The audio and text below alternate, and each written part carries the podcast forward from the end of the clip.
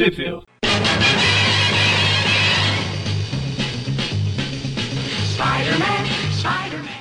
Bem-vindos a mais um Tweepview Classic. Eu sou o Eric. Sou agora?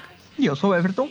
Muito bem, e hoje estamos aqui de volta em mais um Tweepview Classic de vilões, naquele programa em que a gente comenta histórias de vilões do Homem-Aranha em revistas que não necessariamente tem o Homem-Aranha. É uma forma de quem tá ouvindo acompanhar todos os passos aí dos seus vilões favoritos ou não, o que, que eles andaram fazendo, né, quando eles não estavam enfrentando o Homem-Aranha. E o programa de hoje, ele será focado no Craven, com um pouquinho do GOG, né?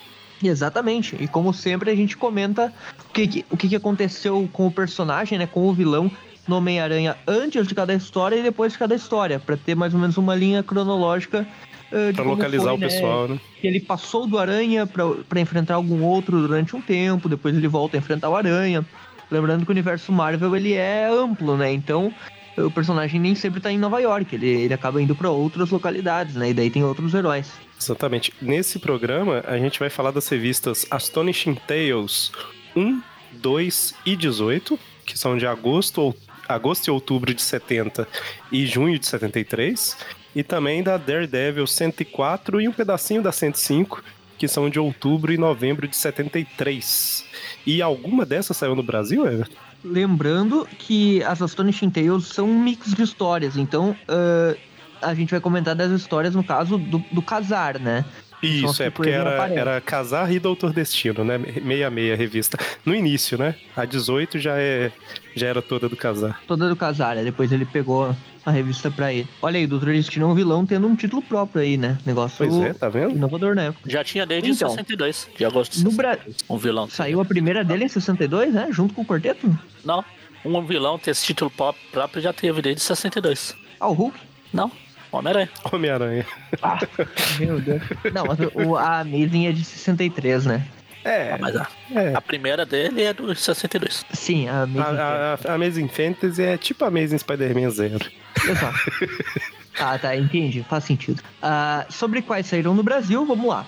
As Astonishing Tales, esse é um título que nunca saiu no Brasil, então tanto a número 1 quanto a 2, quanto a 18, nunca saíram, nem a história do Destino, nem a história do, do Casar, né, que tem o Craven, nenhuma, nenhuma delas saiu, então são inéditas as três. Já a do Demolidor, ela saiu, né, a Demolidor 104, ela foi publicada já né, pela editora Abril, né, mesmo sendo uma edição bem antiga, só que ela saiu naquele compilado da saga de Thanos, né? Que a gente até fez um podcast sobre, Ah. sobre Thanos e, e Desafio Infinito, porque ela tem ligação, né? Então a 104 foi publicada lá e a 105 também.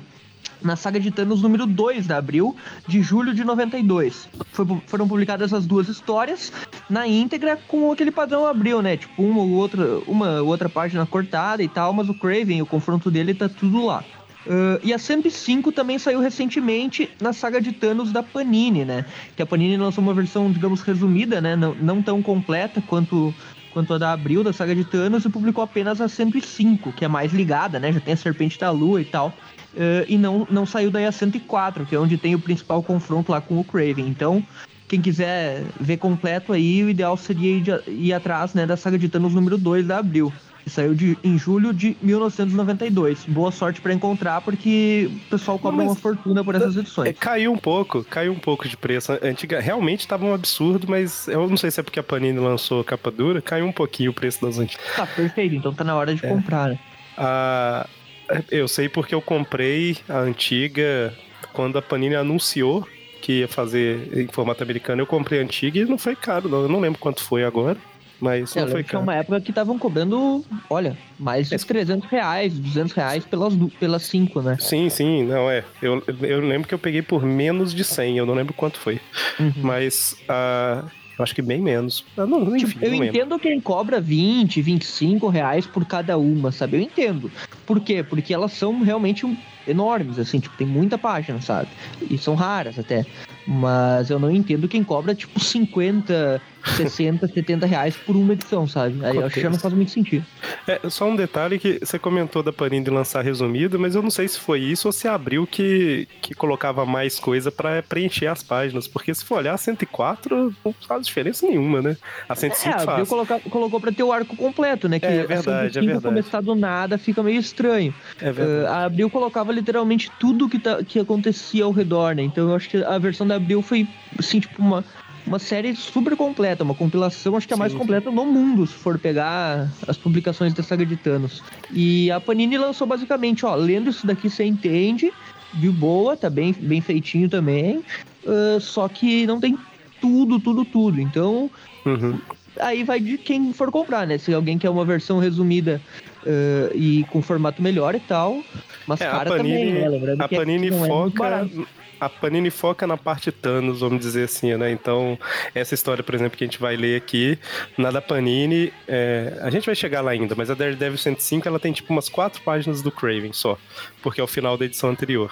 A Panini, ela não publicou a edição anterior porque ela não queria focar no Craven, né? Então, mas... Ah, e a, e a da Abril focava também tanto na origem e tal do Capitão Marvel e do Warlock, né? Isso. Já a da, a da Panini, ela foca muito mais no Thanos do que nos outros personagens uh, acessórios, digamos assim, né? Exatamente. Bom, então, antes da Astonishing Tales 1, é, e tirando histórias que só tem camel do, do Craven, etc, né? Porque tem algumas, sei lá, uma memória do, do Homem-Aranha pensando nos vilões dele. Tá? Tirando isso de lado, né? A gente tem o Craven basicamente. Assim, são muitas histórias, então vamos tentar não entrar em detalhes delas, né? Até porque a gente já fez os views, vai estar linkado aí no post. Eu vou falar quais são aqui, se vocês quiserem apontar alguma coisa delas, pode. Ou, sei lá, ah, essa é a que acontece tal coisa. Só pra gente Beleza. agilizar. Mas a gente tem. A, a Chiquinha? Fazer uma observação. A gente tem a Amazing Spider-Man 15 de agosto de 64, que é a estreia do Craven, né? Aí no mesmo mês, a gente tem anual 1, que é quando tem o sexteto sinistro ali, e o Craven faz parte, né? Ele e seus tigres. É, vem aquela Tales of Suspense. Ah, lembrando que o Craven, no, no, nessa edição anual aí, ela, ele sai solto, né? Tipo, ele não é preso né, pela, ah, verdade, pelo Aranha, verdade. né? Ele pega e vai embora e deixa o Craven lá. Então, cronologicamente, a gente até pode colocar a Tales of Suspense 58, né? Um pouquinho antes dela, que é quando ele foi preso pelo Aranha e ele é mandado de volta pro país dele. Ele é deportado junto com o Camaleão, né? A gente já comentou essa história aí no View do Camaleão. Isso. Quando você começou a falar, é, o ouvinte vai ter percebido que eu tava falando assim, tem a Tails. Aí você falou isso. Mas é, é exatamente. Só apontando que ela é antes da anual daí, tipo, porque ele vai preso, daí lá ele é isso. derrotado de novo rapidamente, até pelo Homem de Ferro, lá na Tales of Suspense. Daí sim vem a anual, né? Que ele acaba solto. Aí a gente tem o Craven aparecendo em três outras Amazing Spider-Man, né? 34, 47 e 49. Eu acho que na 48 tem um pouquinho dele, mas como... Basicamente, uh, a 34 é o Norman Osborn contratando ele para bater no Aranha, para caçar o Aranha. Ele é derrotado. Aliás, Pagando não é o Norman metade? Osborn, não. A 34, a 34, eu não tenho certeza se é nessa, mas eu não lembro se na 34 ele é pago ou ele vai para cima do Aranha por conta própria por vingança. Mas acaba que ele é derrotado do mesmo jeito. Eu acho que essa é por conta própria, que é a história do. É por conta própria, né? É a história do gorila, macaco, leão, coelho. E o Eric confundiu, né? Ah, sim, que na Spider Collection, Spider-Man Collection eles variavam o desenho do bicho. É, sim. Daí, na, na 47, sim, tem, tem o lance do Norman. Na 47 e na 49 é aquele arco da mudança do Peter pro apartamento do Harry e tal, que é aquela história recontada em Homem-Aranha Azul, tá? Uh, e daí o Craven acaba derrotado no fim. O Craven é, digamos, o principal vilão aí desse arco. É a mesma história lá que o, que o Deadpool chegou a interferir no passado e tal. E aí sim, pode continuar. Isso, é, e aí vem as Astonishing Tales 1 e 2, né, que a gente vai comentar agora. Aí vamos falar delas, depois a gente fala mais o que, que rolou entre, entre uma e outra. Só para dar uma sequência lógica aí pra quem tá ouvindo. Lembrando que a gente já fez Tweep View Classic dessas outras, e em todo view de vilão eu tô colocando tipo uma linhazinha do tempo de views lá pra, se a pessoa quiser clicar para ouvir, né, então dá para acompanhar toda a história do Craven. Bom, Astonishing Tales 1, ela é de vou falar aqui já o crédito da 1 e 2, né? Que é agosto e outubro de 70, que eu já tinha comentado. A gente vai falar só da primeira história, que é a do Craven. Ou seja, e... bimestral. Trimestral? É, isso, ela era bim- eu acho que era bimestral. é. É bimestral, né? É, agosto tá certo, é. era, era bimestral. Eu, eu falei acho porque tinha revista que aqui a gente tá acostumado, ultimamente nem tanto, mas aqui a gente tá acostumado com a revista sair todo mês, né? E lá nos Estados Unidos, frequentemente eles alteravam a, a periodicidade, sabe? Então, nessa época tava bimestral, pelo menos. A história é do Stan Lee com desenhos do Jack Kirby, ou melhor, é isso mesmo. Stan Lee com Jack Kirby e Sam Granger. Eu acho que é a arte final, né? Isso, arte Muito bem. final. E daí as letras do Sam Rosen. Sam Rosen. Ah, o Bom, Jack aí- Kirby, o, o, o Stanley com o ajudante dele lá. O sidekick, né? É o sidekick. Se, ah, e pra quem tá ouvindo, minha voz talvez possa estar um pouco diferente, eu não sei, porque eu estava gripado e não é corona. Ah, que bom. Bom, saiu uma, uma matéria na revista Live, né, sobre o casar, que vive lá na Terra Selvagem e tal, e o, da Craven viu, né? lembrando, é o poder do casar, né? O poder do casar. Ah, o nome da história é isso, o poder do casar. Olha aí, é que tipo é um título genérico porque basicamente é o casar aí estreando, né? Uma nova revista, né? Exatamente. Mas a gente tem o Craven, né, vendo a matéria e percebendo que finalmente ele encontrou uma presa digna, né, que é o tigre dentes de sabre do casar. O Zabu. famoso Zabu, Essa- né? Nesse primeiro quadrinho aqui, o Kraven tá parecendo o Danny Trejo. Eu achei muito legal o jeito que o Jack Kirby fez a sobrancelha do Craven, tipo, é, todo. todo. Selvagem. É, todo selvagem, né? E Sim. daí, tipo, ele fica olhando a foto do Zabu ali, né? Tipo, um, um tigre dentes de sabre, né? Eu acho que faz muito sentido no personagem dele. O Stan Lee aqui fez um negócio interessante, né? Sempre foi o mote dele, apesar dele ficar obcecado com aranha. ah, ele caçava tudo que é tipo de fera e tal. E ele vê um bicho desses, né? Um bicho pré-histórico. Faz muito sentido ele querer ir atrás do Zabu, né? Sim, com Se eu certeza. não me engano, na... tem uma outra história do Kraven com o Zabu em algum desenho, alguma coisa. Eu acho que é no desenho do Homem-Aranha e seus incríveis amigos. Ah, ou é nesse ou é no outro que não tem os seus incríveis amigos. Homem-Aranha sem, sem seus incríveis amigos. Homem-Aranha É, não sem incríveis amigos. Mas eu Isso acho mesmo. que é no dos seus incríveis amigos. É É, e ele, coisa, ele casal, tá né? determinado, né, a, a, a capturar o, o tigre lá. Então ele, tigre dentes de sabre. Então ele veste sua roupa de Craven, o caçador, e se prepara, né? Enquanto E isso essa a gente mansão vê. que ele tá aí, né?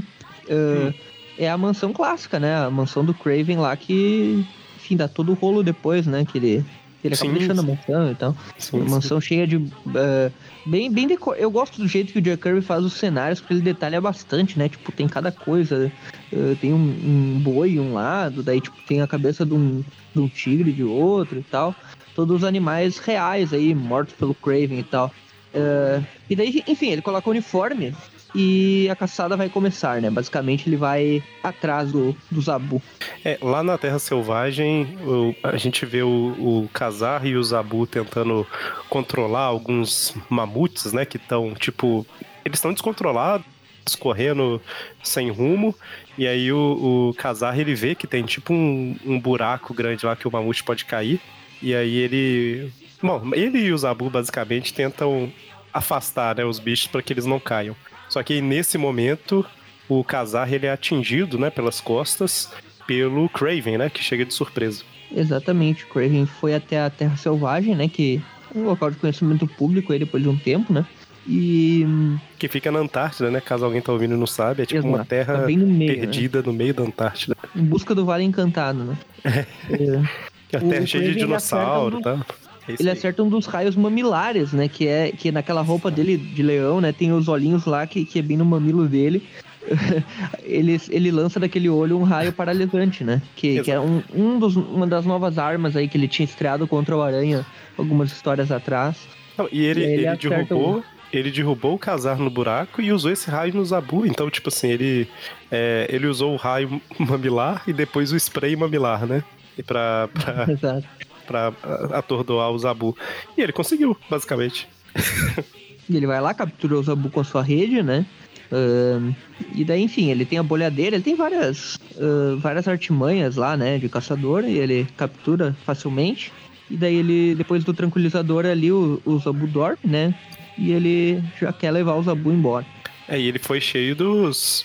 Cheio dos. A equipe Dos dele, né? capangas, a equipe e tal, helicóptero e tal.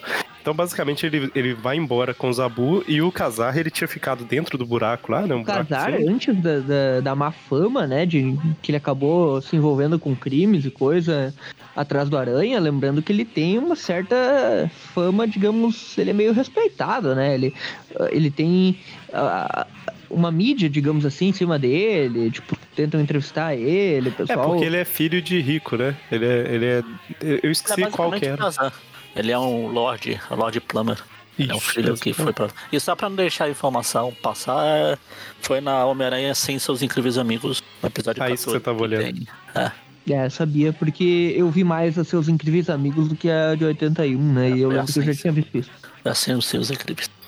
Mas o Kazar, usando toda sua habilidade, ele consegue sair de, de dentro do buraco que ele tinha caído, né? E vendo que eles estão indo embora no helicóptero, ele, ele usa todas as suas habilidades selvagens para cortar caminho, desce pra uma cachoeira, não sei o que e tal, até para chegar no barco, né? Onde o helicóptero pousou. Descer pela cachoeira é fácil, queria ver se fosse pra subir. no filme Anaconda, a cachoeira sobe lá no final. Depende. Sobe ou desce? Desce ou sobe? Cara, eu, eu já comentei isso em algum programa, eu acho, mas ah, eu sempre falo isso antes de falar alguma coisa do tipo, porque eu nunca lembro, né? Então eu sempre falo assim, eu acho que eu já comentei. Mas é, foi legal que é o tipo de, de erro de filme que eu, meu pai e tal, a gente viu assistindo, sabe? Não foi tipo pela internet falando de ah, curiosidades, não sei o quê. E era muito legal quando você via uma coisa desse tipo no passado, né? Você olhava e falava, olha só lá, ele bateu a cabeça ali na hora que foi passar pela porta. Era o Shiryu que tava lá treinando um golpe lá. É, a Anaconda, eles. Eu acho que eles esqueceram de filmar o barco saindo de perto da cachoeira, então por que não só rodar a cena ao contrário? É, é ninguém a vai mesma notar. cena do barco chegando, por que não usar? Exato. Ninguém vai notar. ninguém vai notar. Muito bem, então o Kazar ele consegue, né, chegar lá no, no barco onde o helicóptero pousou, mete porrada nos capangas todos do Marujos lá, né? Exatamente. E daí ele ele fala que o Zabu é como um irmão para ele, que ele, ele criou o Zabu e tal, junto com ele. E daí ele vai derrubando os caras, vai invadindo lá, né? Até ele chegar na, na, no, na seção do navio lá que tá o, o Zabu, né? Enjaulado. Aí chega o Craven e dá uma porrada, dá um copo de karatê no. É, aqui tá, tá aparecendo até que o Craven deu um tapa no ouvido dele, né? É, não, isso parece mesmo. É, o Casar não tem chance nenhuma ali, basicamente. Ele deu um pedala Robinho nele. Eles lutam por um tempo e tal. É, é, é, legal. Assim, mas assim, no final a gente vê que o Craven usa o, o, o spray tranquilizador lá, tranquilizante no Casar também e derruba ele, ele né? Então... porrada no Craven até porque ele é mais forte que o Craven, que o, é, que o Casar, né? O Craven é mais forte, porque o Craven já tinha lá a porção dele, as coisas doidas lá, o, né? O Craven, o Casar tá vencendo. Se não é o golpe, se não é o gás lá. É, é. Assim, o Craven acertou um pouco, aí depois o Kazar reagiu. Aí no, é verdade, o Kazar no final ele, ele vira o jogo aqui. Mas aí o Craven usa o gás e derruba o Kazar. Os marujos jogam o Kazar no mar, né? Porque ninguém é quadrinho, ninguém mata, né? Vamos jogar que os peixes dão conta. Qualquer coisa vem o Homem-Aranha e tenta acertar e acerta o frasco e já era. Detalhe que o Craven vê que tem aviões da OTAN chegando, né? Então ele vai embora, Olha, deixa eu o acho lá. que eles não mataram o, o, o Kazar porque poderia dar rolo, né? O Kazar é. tava saindo numa revista famosa. E o, e o Craven, ele não é necessariamente. Tipo, ele já tinha sido preso nessa época, mas ele foi solto, enfim, ele foi deportado, na real, né? Poderia dar problema essa má fama, digamos, dele matando. É, isso é verdade. Real, né? Descobrirem que ele matou um cara famoso lá, que é o Kazar, né? Então. Sim, sim o. A gente não vai matar eles. Vamos aproveitar que Craven, ele tá inconsciente e jogar no mar. O Craven. O Craven tem... É, mas daí, tipo, pelo menos não foi ele que matou, né? Foi a água. Ah, ele morreu afogado, é, né, gente? Exato, é, é tipo ah, isso. Não foi, não foi o Homem-Aranha que matou o Gog, foi ele... um ponto de areia Exato, movediça. Foi a lama, foi a, a, a areia movediça. Mas, o, mas se for pensar assim, indiretamente, né? O Craven, ele, ele tem esse negócio da honra dele, tal, tal, tal. Enfim, matar um cara desacordado, será que ele mataria? Será que ele não mataria? Ah, nessa história coisa... aqui, ele... Eu não sei lá, nessa história eu acho que ele faz qualquer coisa. Eles não, não citam muito essa, esse lado. Mas é legal que o, o Kazar, ele sobrevive. Ele chegou a se render uh, pros policiais, né? Depois do Aranha vencer ele. Tipo, ele, sim, não, sim. ele não mata desnecessariamente. Ele não é um, um, vilão desses à toa, assim, sabe? Que matam qualquer um, tipo, quem tá no caminho e tal. Ele tem um pouco mais do senso, assim, né? Sim, sim. Não que ele é... não seja completamente maluco também, né? Depois a gente vai ver que ele tem umas paranoias aí, já desde essa época ele já era meio doido.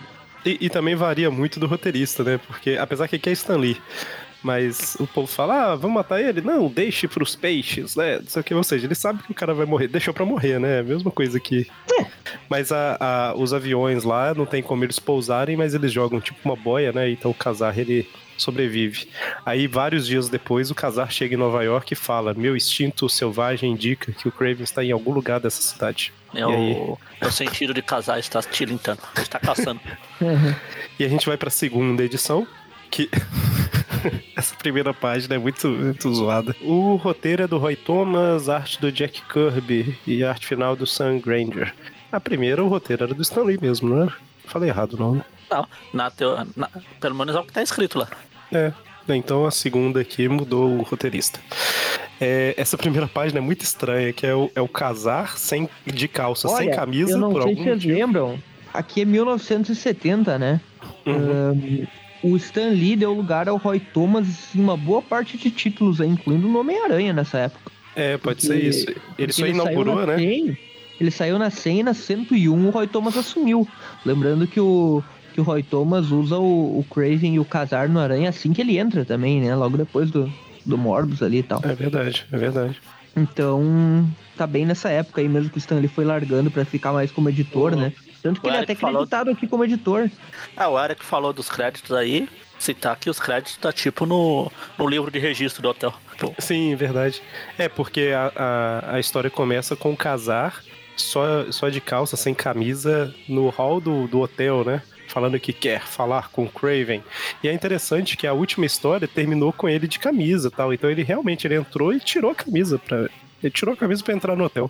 Por razões de. Ah, eu não entendi, eu realmente não entendi por que, que ele tá sem camisa. Eu não, não entendi. Tem muito calor. É, ok, tá bom. E o desenho, o desenho tá. Bacana. Eu acho que é porque o povo não tava reconhecendo ele, daí tipo, ele tirou pra ficar um pouco mais parecido com o uniforme dele, ah. né? Que ele não muda camisa. É tipo o Clark Kent, sabe? É tipo o Shiryu, do nada ele tira a armadura, do nada ele fura os olhos. Então, o Kazar tira a camisa. Mas basicamente o, o Kazar, ele, ele descobriu que é, ah, o, a história é tipo, sei lá, o frenesi no quadragésimo andar.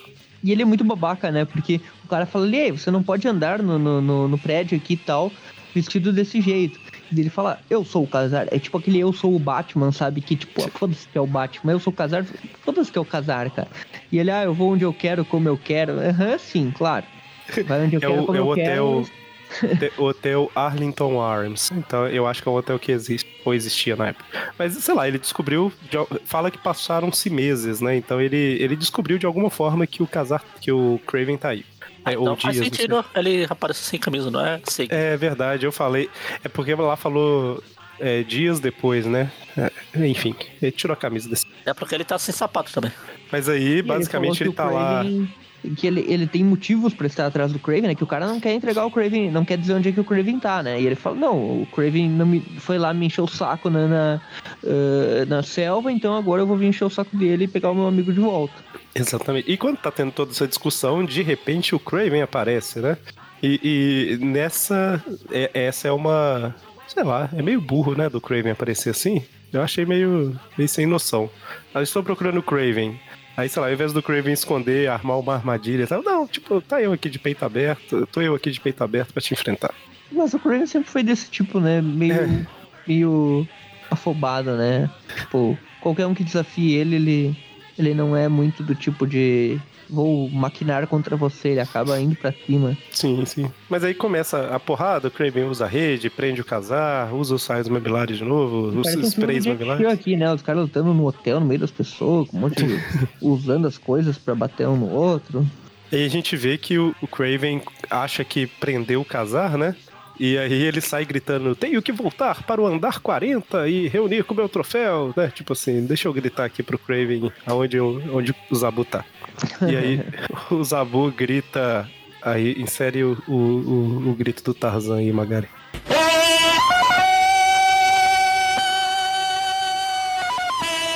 Ah,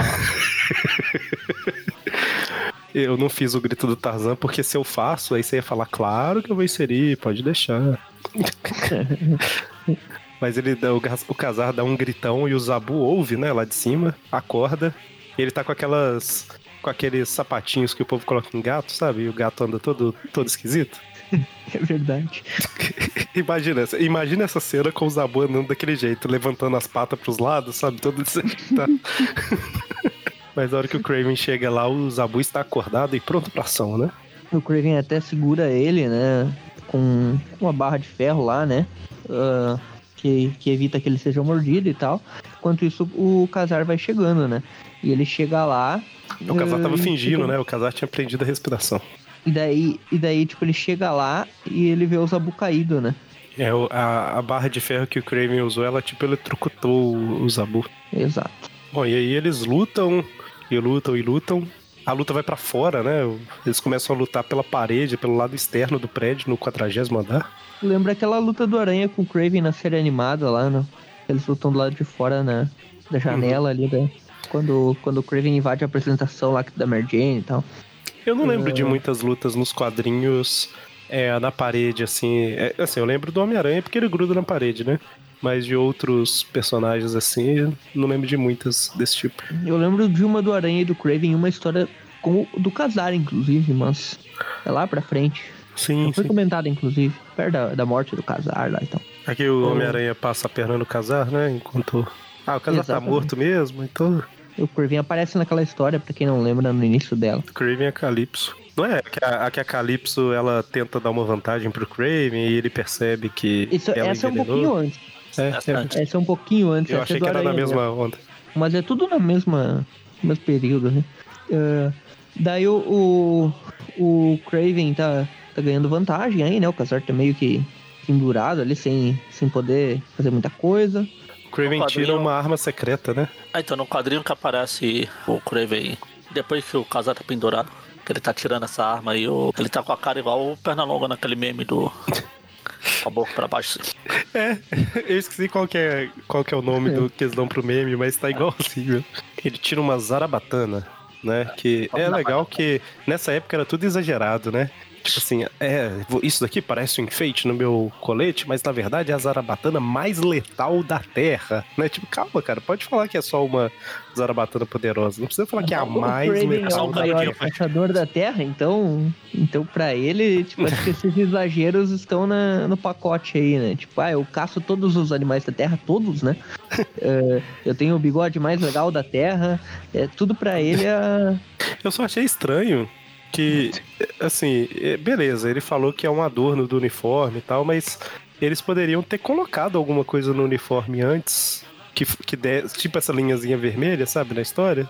Só pra justificar ele, tipo, ah, tirei do meu uniforme agora. Ah, Eu ele tirou. só A gente não sabe de onde, mas ele tirou. É, é porque ia ser mais legal, né? Se ele falasse assim, ah, isso aqui parece só um enfeite, mas. E fosse realmente ele tirando alguma coisa, sabe? Tô tentando olhar agora se tem algo no uniforme do Craven que possa É. sugerir que seja isso. É no mesmo lugar que o Batman tirou o escudo. Eu tava ouvindo, eu tava vendo até nessa própria história aqui pra ver se nessa especificamente tinha e tal, mas não. Tipo, sei lá, se eles tivessem colocado amarelo, já era menos pior. Porque, ah, beleza, era alguma linha amarela da, da roupa, mas vermelho. É, talvez seja Enfim, por dentro da. Não é que do- precisava, do mas né? eu acho que seria mais legal se tivesse. Não precisava, mas é Sim. mais legal. Enquanto isso, Por do colete. Seria a única explicação, assim. Sim, sim. Enquanto isso, o Zabu ele continua tentando andar com esses sapatinhos estranhos, não consegue. E aparece o homem. Como é que é o nome dele? O homem petrificado, que ele conquista a confiança do Zabu, fala que vai precisar dele e do Casar pra salvar a Terra Selvagem e não interessa pra gente que não tem nada a ver com o Craven. Exatamente. Continuando o confronto, então, Craven com a sua zarabatana aí, acerta o Kazar, que tá quase caindo ali, né? Ele acaba se pendurando em um. um numa Os andares sacada lá, né? abaixo, né? É, da Daí Ele sacada. entra no apartamento, derruba as coisas lá, pega um vaso aleatório de uma mulher lá e, e lança no Craven. E ele É. consegue, ele, ele quebra a mão do Craven com o vaso. Ele prevê onde o Craven vai colocar a mão e quebra a mão dele. Exato, daí ele, o Craven até fala, né, que quebrou ali o, o, o punho. E daí o, o Casar vai pra cima dele, aproveitando, né? Acaba sendo acertado por mais um, né, dos raios atordoantes mamilares aí do Craven. Cara, parabéns pro Craven, tá com a mão quebrada. E, e o Craven vai embora. E fala assim: ah, a gente vai se encontrar novamente. E, e vai embora. Exato. E, e aí o, o Casar vê que o Ele, Zabu ele tá fala bem. que só vai lutar de novo quando, quando o punho dele estiver curado, né? E ele vai embora. É engraçado que eu, eu vou até olhar depois aqui melhor, mas essa história é de 70. Pelo menos até 74, o Craven não apareceu de novo na revista, não. Então, provavelmente Não, não. foi, foi Ele- aquela despedida e. Ele apareceu daí no Aranha enfrentando o Craven. Basicamente na 103. Lembrando que é aquela história da Terra Selvagem que nós comentaremos aí que o Craven, na verdade, enfrenta o Casar na história, né? Ah, é verdade, é verdade, E o, e o Aranha enfrenta o Gog. É, cada um enfrenta um. É, inclusive, a- depois da Astonishing Tales 2, as próximas revistas que vieram foram a Amazing Spider-Man 103 e 104, que tem o Craven e o Gog exatamente nessa É, história que você aqui, tá falando. então, nessa história aqui, o Craven basicamente não conseguiu pegar o Zabu, né? Mas ele ainda vai cruzar o caminho do Casar já já, né? Ah, É, E foi foi um ano né, depois, mais ou menos, aqui, que a, a Astonishing Tales é, a 2 é de outubro de 70, a Amazing 103 e 104 é de dezembro de 71 e janeiro de 72, só pra localizar. Isso aí. Logo que o Roy Thomas assumiu o Aranha, ele decidiu, agora vou continuar aí com o que eu comecei lá, né? Sim, sim. É, verdade. Eu, eu, eu comecei a falar, mas eu tinha esquecido dessa história que, que realmente ele enfrenta o casar nela, né? Você tem Isso, a, história é, que saiu na Amazing 103, 104 aí, só recapitulando, basicamente é o Jameson querendo fotos da Terra Selvagem. Ele leva o Peter lá, que, que a Gwen acaba indo junto pra meio que, tipo, ser modelo e tal. Por que não, né? Pra- Exato. Vamos É, pra um lugar cheio de dinossauros, tirar tem foto quem de reclama modelo. aí da, É, da. Gwen modelo do Homem-Aranha 3, né? Ela, é, ela é- sempre teve um jeitinho meio, né? De, de ser modelo e tal. Daí. O ahn, Mike Deodato falaria que é gentil de outra coisa. É, também. Daí, nessa história, só lembrando que é aquela história que o Craven ele vai pra Terra Selvagem, ele meio que tomou o controle lá, ele encontra um alien, né, num, num- tipo numa nave, um, um negócio lá, um templo, que é, o, que é o Gog, né, que daí o Craven meio que tem um, um mascote que ele controla mentalmente lá, com, com os artefatos lá que ele tinha lá na- no, no local. O Gog cresce, vira um gigantão, e o, e o Craven meio que começa a usar ele como, tipo, pra impor eh, seu desejo lá na ilha. Daí o Craven acaba enfrentando o, o, o Casar, né? O- e o Peter, que foi lá, acaba sendo atacado. O Peter e todo o Jameson, todo o pessoal acaba sendo atacado pelo Gog. E daí, enquanto. Como ninguém pode ver o Aranha e o Peter no mesmo lugar, né? Ninguém pode ver o Aranha lá, o, o Aranha meio que enfrenta só o Gog longe de todo mundo Isso. né? E, e daí a Gwen ela é raptada pelo Craven. O Casar salva ela e enfrenta o Craven. Ele derrota o Craven lá e o Craven desiste, enfim, vai embora. Lembrando- E o Gog é morto pelo Aranha, né? Isso, é isso que eu ia falar. Lembrando que o, o, o Homem-Aranha se balança para um lugar que ele vê que tem uma areia movediça, para que o Gog. Ele, ah, o Gog, lembrando, é um alienígena que veio numa nave espacial e o Craven achou ele bebê, ele cresceu pra caramba, criou um laço com o Craven, então ele obedecia tudo que o Craven É falava. né? basicamente o, o bebê jupiteriano do Chapolin. É, tipo isso. E aí, nessa, na 104, o Homem-Aranha é, faz isso tudo, o Gog começa a afundar na areia movediça e o Homem-Aranha pensa, nossa, que pena, ele parecia ser inteligente, mas, ah, morreu. E vai embora. Né, basicamente isso. Ele E. ele não efetivamente vê o Gog morrendo, então a gente pode caracterizar como uma tentativa de assassinato, o que é tão grave quanto um assassinato. Só é mais. é, uma tentativa de assassinato é, é um, um- uma pessoa que, que não tinha competência o bastante para assassinar, né? Mas tentou fazer. É basicamente isso. É, na sequência, a gente tem a Amazing Spider-Man 111, de agosto de 72. Eu não lembro o que que é a 111. Vocês lembram? Então, a 110 e a 111, o Craven ele volta a enfrentar o Aranha, né? Só que ele usa pra isso o gibão, né? Ele, Ah. ele controla o gibão Sim. e manipula ele pra ir contra o Aranha. Daí, enfim, ele acaba enfrentando o o Aranha também, né?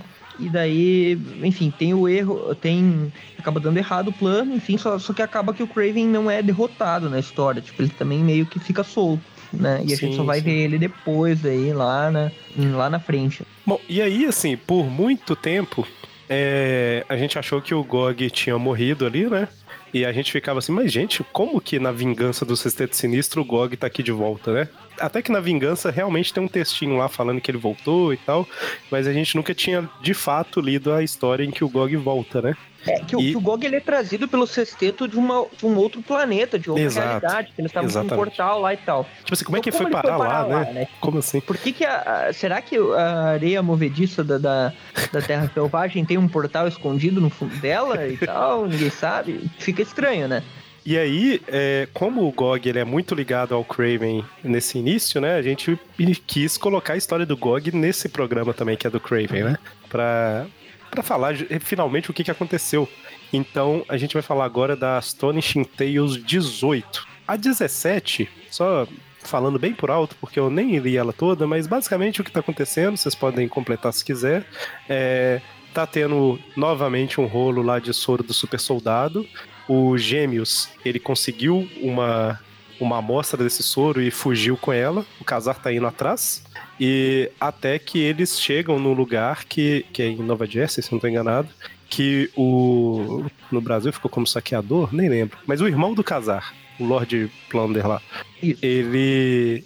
Ele, na verdade, está aliado com gêmeos e ele tem um, um capanga mega poderoso, que é o Gog. Né? Termina Lembrando assim. o Gêmeos, ele é um daqueles vilões dos Vingadores, do Motoqueiro Fantasma e outros, que fazem parte do grupo Zodíaco, né? Que cada um Isso. deles tem um poder meio que baseado no signo e tal. Ah, e a gente já comentou algumas histórias de do Aranha e, de algum, e em alguns programas que tem os gêmeos no meio, né? Sim, sim. Então, assim, eu, eu resumi bem por alto, mas é só porque na 17, na, no- na última página, no último quadrinho, aparece o irmão do Kazar e o Gog atrás dele, né? Sim. Por isso que a gente não vai falar da 17 toda, mas é E a basicamente. história, ela é ah, duas coisas, né? Primeiro que o nome da história é, se chama Gog, eh, Volta do Gog, algo assim, né? Tipo, O Gog chegou. Gog chegou, exato. Metagog. E, e na capa, o Gog tá com um uniforme verde por algum motivo, né? Não é marrom, que nem o uniforme normal dele. Tá com uniforme verde. Só, só curiosidade. São o moléculas também- instáveis, O Craven eles erravam isso também, né? instáveis. O uniforme do Craven ele é marrom, laranja, E aí, marrom, o- e tem épocas que colorem de verde por algum motivo que ninguém sabe. O, o irmão do casal também tá azul e branco ali no, na capa. É verdade, a capa tá É, toda tá errada. Todo errado. Todo errado. É, Na a, verdade, até é a cor da calça, a cor da calça do Kazar tá errado também na capa. Mas essa, essa história, ela é escrita pelo Mike Friedrich e desenhada pelo Dan Atkins e arte final do Frank Chiaramonte. Eu não sei como é que se pronuncia. Isso. É, e assim, ela é é justamente a continuação do, do resumo mal e porco que eu acabei de fazer aqui, né? Que eu resumi mal e porcamente. Olha, porco. Foi mais do que a história merecia. Mas basicamente é o. Eu acho que ficou como saqueador mesmo, né? Eu até peguei a revista da Vingança do Sexteto Sinistro hoje ali pra conferir. Aí falava lá assim que ah, o Gog que apareceu na revista do Casar contra seu irmão saqueador. Eu tô assim, chamava saqueador o nome do irmão dele? Eu não lembrava desse termo. Mas beleza, saqueador eu acho que é o nome que eles colocam pra todo Você- mundo que eles você não lembram. lembrava que o casal tinha irmão? É saqueadores aí, né, na morte. Mas é que, é sério, o saqueador, eu acho que é o nome que eles colocam pra todo vilão. Que nome que a gente põe? Não sei, põe saqueador, né? Mas basicamente é isso, né? A história começa Mas com gêmeos saqueador é caídos. destruidor, coisas assim. É, o irmão do casar com o soro do super soldado na mão, né? E o Gog lá atrás. E a gente percebe que os gêmeos e o Lord Plunder, eles não confiam 100% um no outro, não. Eles estão juntos aí por conveniência. É, Ele sabe que o Gêmeos tem dupla personalidade, né? Ele é duas caras, né? É o Saga, é o Saga e o Ken. O Gêmeos, o Gêmeos fala tantas vezes aqui da história que eu tenho a força de dois homens, que eu fiquei assim, cara, a maioria da- dos heróis da Marvel tem uma força muito maior que de dois homens, sabe? Isso não é É, coisa pra vou me vangloriar. vergonha, né? É, tipo, dois homens. Caramba, os outros, o cara vai lá e levanta um carro com uma mão só. Dois homens não fazem isso, sabe? Ah, se for dois reis do crimes, por exemplo, É, aí é verdade, é verdade. Bom, mas aí é, é ele basicamente falou o... quais homens, né? Eu força de dois homens. Quais, não sei, né? Pode ser dois super-homens. E aí? É interessante que esse. Quer dizer, não sei se interessante é a palavra, mas tem todo um peso emocional de ser o irmão dele, né? Então ele tem muita conversa entre os dois na história, né? Enquanto tá rolando a ação. O Casar não quer ferir, não quer exatamente ferir o irmão dele e tal, tem umas coisas assim. Enquanto isso, o. Olha aí, lembrando que na última história, o Craven rastreou. O, o Casar rastreou o Zabu em Nova York com o sentido de, de casar dele. E aqui o Gêmeos vai atacar o Casar pelas costas. E tem toda uma narrativa ali do Mike Friedrich falando do sentido de casar do casar, né? Que, que ele tem um sexto sentido, que ele prevê o perigo que vem atrás dele, que ele ia tomar uma, uma marretada na cabeça do, do Gêmeos e tal, e daí ele desvia de última hora. Porque ele acaba tomando a porrada, né? O sentido de casar dele só, só é o suficiente pra ele virar a cabeça. Né? É tipo o Homem-Aranha. Oh meu Deus, do, do desenho de 94. O meu sentido de aranha indica que o vilão está vindo me dar um soco do lado direito. E levava o soco, né? Porque ele Exato, ficava... falando e acaba levando a porrada. Mas aí eles, eles lutam por um tempo aí, né? O Casar e os Gêmeos aí, até teoricamente o Casar derruba os Gêmeos, mas o, o outro lado dos Gêmeos revida. e aí o, o, o, irmão do, do Casar, o Lord Plunder, ele manda o Gog pra cima, né? Lembrando que ele tá controlando o GOG por algum motivo que a gente ainda não sabe como ele conseguiu Exato. o GOG, como ele controla o GOG. Isso vai ser contado agora, né? Assim que o GOG captura o Casar, né? Ele quase quebra as costelas, ele só não quebra porque o cara manda o GOG parar de apertar. Exato, falando que ele deixa ele sofrer, ele ficar sofrendo aí e tal. E, e daí, enquanto isso, ele fala que ele controla o GOG, né? E o que, que aconteceu, ele conta, né? Enquanto que tava lá na Terra Selvagem e tal. É... É, ele foi, ele foi para lá pelo mesmo motivo do Jameson, né? Que era por causa da tal nave que caiu. Só que ele queria ganhar dinheiro com isso, né? Só que aí Exato. ele meio que viu a tentativa de assassinato. Ele dá um jeito de salvar o Gog da areia movediça e o Gog fica extremamente grato. E a partir daí, é, por uma ligação mental complexa, o Gog obedece ele. Isso, ele até dá um discozinho que ele coloca ali na, na capa dele, né? Uh, um disco amarelo e meio que serve para criar esse link mental entre eles e ele ser tipo o Pokémon do, do, do irmão do, do Casar, né? É tipo isso. É tipo como se fosse uma a Pokébola, né? Como se fosse. Pokébola não, porque não fica ali dentro. Como é o símbolo do Digi escolhido. É, o Digivice. É o brasão do, da, da loucura aí do, do, cara. Não, e ele fala que talvez um dos motivos que o Gog é, obedece ele é porque ele prometeu vingança contra o Homem-Aranha também, pelo que o Homem-Aranha fez com ele. É, Nesse meio Demorou tempo. pro GOG ter essa, essa vingança dele, não, né? Pra ele encontrar o GOG. Eu, eu, não, eu não tô lendo as revistas atuais, mas ele apareceu recentemente. Eu lembro por causa da, da capa. Apareceu, de, apareceu. Nessa, na fase aí do. do... Do Spencer. Do Spencer. Spencer. É, e assim, a gente sabe que ele voltou na Vingança do Sexteto Sinistro, aí eu acho que ele desapareceu e aí ele voltou agora, né? Deve, talvez tenha alguma uma outra revista aí no meio que ele apareça, mas o Gog não é um personagem muito usado, não. Que a gente não falou em nenhum momento, mas ele é o King Konguinho, né? Dá, dá, dá, que, que bonitinho. bonitinho né? Ô Magari, eu sei que você fica procurando músicas novas, mas talvez seja um momento de relembrar o pessoal da música do King Konguinho no final desse programa. Assim. Eu tenho não certeza sei. que vai ser o King Konguinho. Fica aí, fica aí a. Dá pra usar a, outra dúvida. versão, né? A música tem. Ela foi regravada algumas vezes, né? Tem duas versões aí no sim, YouTube, quem quiser procurar ouçam até o final para saber se a música vai ser essa ou outra. Bom, mas aí, é, enquanto isso, tem uma história à parte aí, né? Mostrando um, um, cientista que conseguiu replicar o soro do super soldado. Aí um agente da Shield ele chega lá para impedir o, os capangas do cientista, que são da IMA, na verdade, né? Eles vão atacar o cara da Shield e como ele vai morrer, né, com os tiros, ele solta uma bomba, né, para explodir tudo. Basicamente a ordem dele era: se você não conseguir recuperar o soro, destrua tudo, né? Então, é isso que acontece. É, eu tô passando por alto aqui porque não tem muito a ver com GOG, tá? Sim. É, enquanto isso, na base da Shield tem a, a Bond Moss e o Nick Fury tá lá. O, eles não sabem que o Gêmeos é um dos caras da Shield, né? Aparentemente. É... o Zabu tá lá, lembrando, né? O Zabu tá lá, exatamente. E aí, basicamente, o Nick Fury tá chamando a, a Bami Morse pra, pra uma missão, né? Porque eles descobriram onde foi parar o tal soro. Que é justamente o que o, o Kazar tá lutando lá para recuperar. Exatamente. E daí o Kazar tá lá, né? Ainda meio arrebentado. E o Zabu ali esperando, né? Encontrar seu amigo. É, vai, vai a Bob Morse e o. E, o, e, e o ela até chama o. Ela até chama o. O Gog de King Konguinho aqui, né? Canonicamente aí, ó. A gente. Não a me gente importa que seja o filho do Kong. não sabia, né?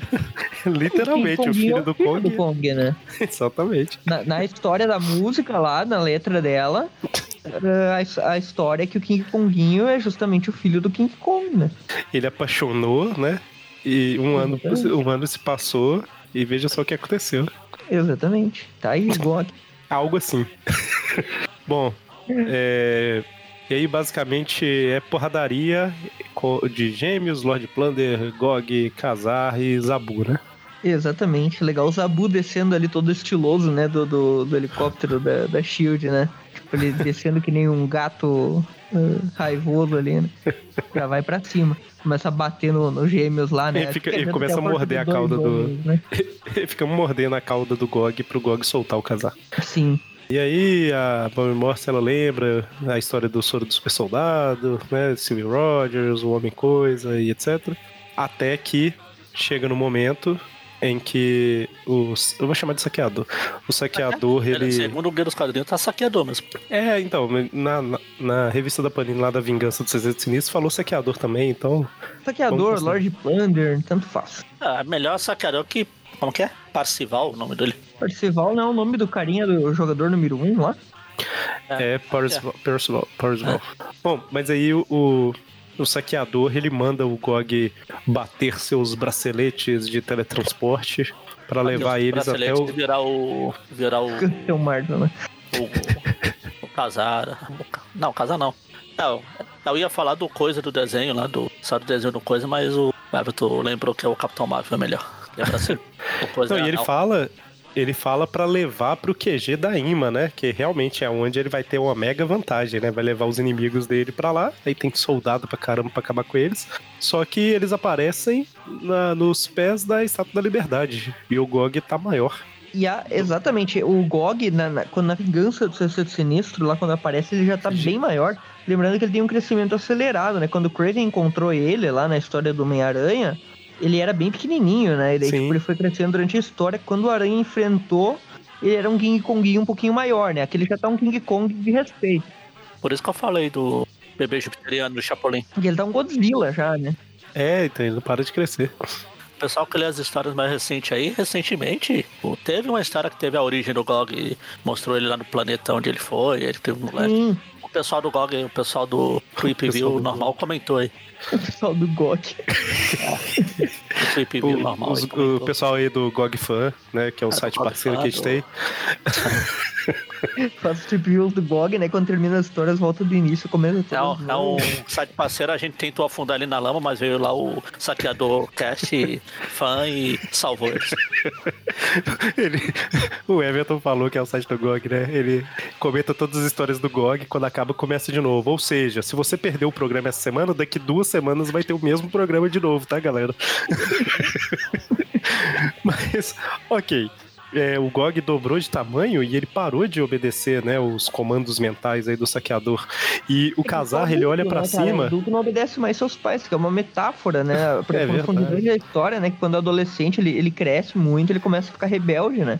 E aí o que acontece? Aqui, eu só reparei agora, o Kazar, o Kazar olhando pra cima, ele tá muito a cara do He-Man na música. Assim, hey, hey, hey. Naquele, principalmente aquele meme lá do. Yeah, yeah. Minha reflexão é o Craven. Se o Craven é o pai do Gog, né? Que ele considerou tipo um pai, seria o, o Lord Plunder aí, o saqueador, seria a mãe do Gog? Ou seja, o, o Craven e o Lord Plunder, eles seriam como marido e mulher? Ou marido e marido? É verdade? Será que o. Craven seria a mãe, né? Porque mãe é quem cria e foi o Gog quem criou. O Craven quem criou. É, e aí o, o Gog, ele acha muito legal a, a, a, a tocha da Estátua da Liberdade, né? Ele pega, tenta pegar, aí acaba que deixa cair, quase mata todo mundo que tá lá embaixo. O Tocha Humana e o Aranha chorando nesse momento, nem não vão mais ter onde se encontrar. Sabe o que, que isso me lembrou, essa história?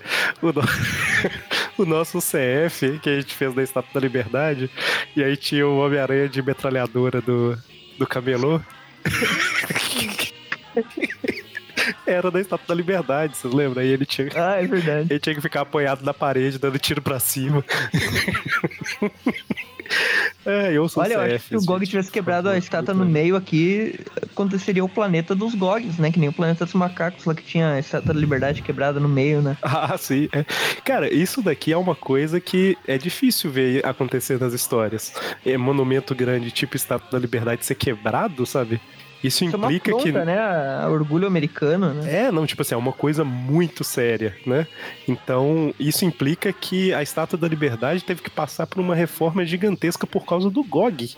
Cara, imagina o que o Hércules fez, então, levando a ilha de Manhattan, né? Então, é, é cada coisa que eles já mexeram no universo Marvel que não dá nem pra... Mas aí o GOG, ele, ele bate de novo os braceletes dele, né? O GOG só começa a ganhar importância no final da história, deu pra perceber. Né? Ele começa a ficar mais inteligente, né? Exato. E aí ele desaparece, né? Adolescente inteligente não tem. não combina muito. ele bate de novo e desaparece, e aí o saqueador fica lá, não, volte aqui, garotinho! Aranha, cara, volte aqui agora mesmo! Ele. Tipo, ele foi até o Estado da Liberdade. Será que o Aranha não tinha passado por ali há um pouco tempo atrás, falando com o Tocha? Ele tá indo pros lugares que talvez o Aranha tenha ido, olha só. É, pode ser, pode ser. E adivinha aí... só onde que ele vai, né? Aí, só pra, só pra comentar, né, nessa, nessa confusão aí, o soro caiu, aí a Bob Morse, ela pega o soro e o Kazar acaba com, com os caras, né? Basicamente isso. Sim, ele arrebenta com o irmão dele. Apesar que, não, né, ele, ele acaba com o irmão dele, o gêmeos acaba com o Kazar, isso. E aí, eles veem que o Gog está em cima do, das torres gêmeas. Um, do uma, uma perna em cada. mesmo, King Kong dos anos 70, que sabe as torres gêmeas. E com a cauda do Godzilla, né? É o dos anos 70? É. De quando que é o Empire State? O, o... É o original, o Empire State é o original. E o mais. E o, o do 2005, que é o remake do original dos anos 70, que é. Tem o 1 e depois teve o 2, que também vai ter o King Konginho aí, ó. King Kong 2. É, eu não vi vai... o dos anos 70, não. Ele fica então em cima do, das Torres Gêmeas? É, ele sobe num dos prédios da Torre Gêmeas. De uma das aí, duas. cara. É be... Calma aí. De que ano que é esse filme? Ela é 78, eu acho. É porque esse daqui é de essa revista é de 73. Kong e 76. É 76. Você tá querendo me dizer que ele em cima da, da, do World Trade Center foi primeiro na revista? E aí alguém leu a revista e pensou, hum, vou botar no filme. É igual na, no, recentemente o a gente falou já da história do, do X-Force aí, que o fanático destrói as torres gêmeas. Alguém Sim. viu e falou, hum. Comentamos. É, não, é, porque eu tô olhando, é tô até vendo a... lendo a revistinha do Homem-Aranha, né, cara? É, não, é que eu tô vendo aqui o pôster do, do filme de 76, e é ele em cima das torres gêmeas, um pé numa torre e outro pé na outra mesmo. Era um pôster, é? É, no pôster, no pôster. Olha só. Eu não sabe nenhuma delas. É, é, nada mais justo, né? O Roy Thomas. O Empire State, um ele. Kong fake, quem sabe os caras pensaram assim: ah, os caras estão copiando a gente no quadrinho aqui, vamos copiar eles também. o Empire State, ele. Ele foi tipo. Foi tipo reformado depois, não era? Eu acho que ele não era tão alto. Ele teve um. Ah, não sei, eu posso estar viajando agora. Acho que eu... agora eu falei errado. Acho que eu tô confundindo com o edifício Chrysler, que era o maior antes. Tá. É... Bom, então, Uh, a gente tem aí uma inspiração pro filme do King Kong de 1976. Ah, vocês querem me fazer usar o King Kong mesmo, a música. tem tudo, tem tudo aí. Uh, Só não vê que não quer. O... Abra seus olhos. Cara, o parabéns. Kazar e, o Kazar e a Shield eles vão atrás, né, do, do Gog, só quando eles chegam lá, o Gog se teletransporta, né? Ele bate lá, e, tipo, ele estava esperando chegar em um lugar alto, ele bate os parceletes e vai pro, de volta pro seu planeta ou pra onde quer que seja, ninguém sabe. Só, só um comentário, ninguém... Everton, só te interromper, mas ele tava com um pé em cada torre porque ele cresceu mais ainda, né? Ele tava gigantesco. E é isso aí, ele começa a recitar umas palavras no idioma dele e bate o, os braceletes e vai embora. Talvez ele estava simplesmente tentando voltar para sua própria casa. Exato. Ele volta, né? E ele só retorna justamente naquela história do Sexteto Sinistro que eles vão lá encher o saco dele de novo e o Octopus recruta ele aí para ser o sexto membro, né? Já que o Craven morreu, nada mais justo que o seu filho entrar no lugar, né? É, assim, só, só pra comentar, o finalzinho da história, o cientista que tava replicando o soro lá, ele, ele sobreviveu, né? Ele tomou o soro e os produtos químicos caíram nele, então ele tá aí. Vocês têm alguma dúvida de que o Craven tem mais orgulho do Gog como filho do que do Vladimir, que foi um idiota morto pelo, pelo Kane, e do que o Alyosha, que é um porcaria que virou um diretor de cinema, e que a menina Craven foi criada uh, pelos roteiristas dos anos 2000? É, realmente o Gog, ele é o que salva da família, cara. É que é, eu já comentei outras vezes que eu acho a, a história da vingança do Sexteto Sinistro, ela é, assim, não acho muito boa, né? No próprio programa do Sexteto Sinistro, que a gente fez há muito tempo atrás, eu comentei sobre ela, porque é uma história, é tiro, porrada e bomba o tempo todo na história, né? E só, só isso, né? E aí, mais uma coisa que eu quero comentar especificamente do GOG é que é qualquer coisa, né? Tipo assim, o, o Octopus ele abre um portal para pegar umas armas e por acaso é o mundo que o GOG tá e ele recruta e é isso aí. Não, é tecnologia avançada, né? O, é, que é essa GOG explicação. Teve, teve, um negócio de ficção científica de ele, ele parece de uma sociedade inteligente mesmo, né? Porque ele ele tem uns artefatos bizarros, né? Tipo essa coisa. Sim, é o próprio bracelete, né? Um bracelete, é, então, sei lá, né? Bom. É, não, mas alguma, eu falo assim, que foi. Hora, o cara ia surgir, né, nesse planeta. E, tipo, tipo, teve tantas histórias em planetas da Marvel, nunca chegaram no planeta dele. Enfim, encontraram, né? Se é, foi, okay. se foi o Octopus ou não, em algum momento encontraram, né? Aquela coisa. Bom, e aí para fechar, a gente vai falar da Daredevil 104 e o um pedacinho da 105, que são de outubro e novembro de 73, né? O mesmo ano aí dessa do GOG. E a história começa com a. Ah, antes disso, falar os artistas. O roteiro é do Steve Gerber, com desenhos do Don Heck e arte final do Sal Trapani. Salvo É melhor. Sal Trapilhos. Ah, aquele, aquele filme Sal Trapalhões Trapalhões. Exatamente, o Sal Trapani Trapalhão. A história começa com a Viúva Negra dançando e, e junto com o Demolidor, basicamente. Eles estão treinando, né, numa academia deles lá. E lembrando que nessa fase, a gente já comentou várias histórias do Demolidor nessa fase, né? A fase a gente que morando fazendo em Francisco, né? Demolidor Cash lá, o... Último Arácio. O Último Arácio lá dessa fase, porque a gente tá falando várias histórias dessa. Se juntar todas dá um. É, o, Steve Gerber ele decidiu vou usar os vilões do Aranha, né? Porque é só no programa de vilões que a gente fala disso daqui. E... Se, o, se o Electro ele pegou e fez aquele uniforme ridículo que só o Everton, que todo mundo odeia menos o Everton? Não, o ridículo eu não gosto, cara. Eu gosto do original. Aquele, aquele do Demolidor eu não gosto. Aquele quem fez foi o. Foi o. Foi o outro cara lá, o. Como é que é o nome do desenhista lá que fez? Eu já esqueci. Quem que foi que fez, não lembro mais. Uh, mas foi, foi desenhista, não foi o roteirista, não. Não foi o Gerb. Um, bom. Olha só, só, só, um comentário. Ah, nos Tweep Views é, Classic, seja os normais, seja os de vilões, a gente já falou da Daredevil 2, 6, 15, 16, 17, 77, 82, 86, 87, 89 e agora 104, 105. Então, já falamos de 12 revistas direto. É, não foram tantas. Mas até a 105 a gente falou de 12. Falamos de 10% das revistas. Viu? Tá é, bom, né? coisa. Um, eu ia comentar que eles estavam morando nessa época em São Francisco, né? Quem não lembra, o Demolidor Isso. e a Viúva Negra, eles eram namorados e tal. Eles moravam lá com o Ivan, né? Que é o guarda-costas também, que ajudava eles e tal. Era tipo o Alfred deles, né? Ah, é, eu falei isso aqui, é, então assim, a, a 89 a gente já comentou, né? Essa é a 104, então é mais ou menos perto, aí é um ano de diferença mais ou menos entre essas histórias, né? Então eles estavam naquela mesma mansão, naquela mesma cidade e tal. É, a, gente, a gente chegou a ver a, a transição. Ah, sim, sim. A gente, a gente diferente falei, do Demolidor, é chegou a ver a transição.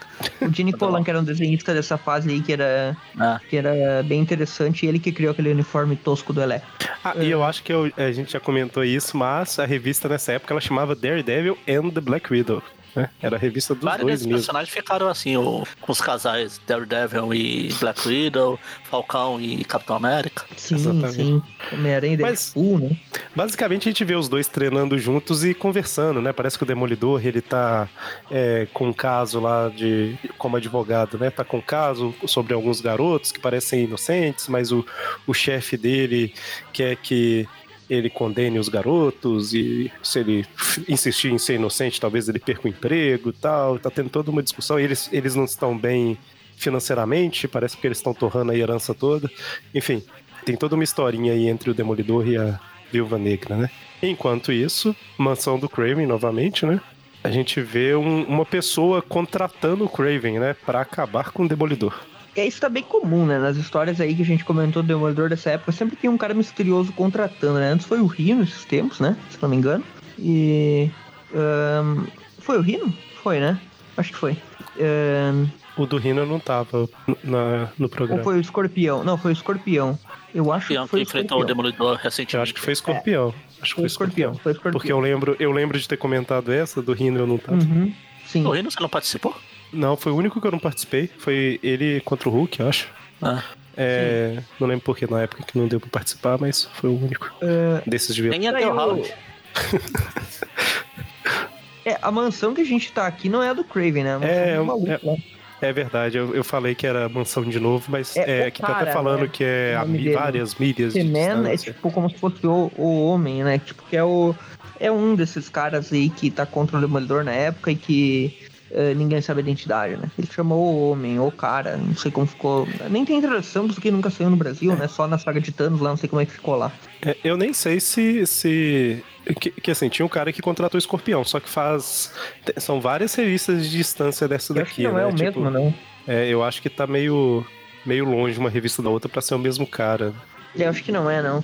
É uma de dezembro de 71, outra de outubro de 73. Então eu acho que dois anos o roteiro já mudou, né? Em dois anos. Basicamente é um cara que oferece dinheiro pra que ele, que ele capture, né, o, o demolidor e tal. Ele fala, ah, não quero saber de dinheiro, quero por causa da caçada, papapá. A gente Mas me dá o dinheiro aí. Né? Steve Gerber não sabe muito, né? Porque o Craven aceita dinheiro, né? Já aceitou. Então, mas- mas você viu? Dívidas normosas.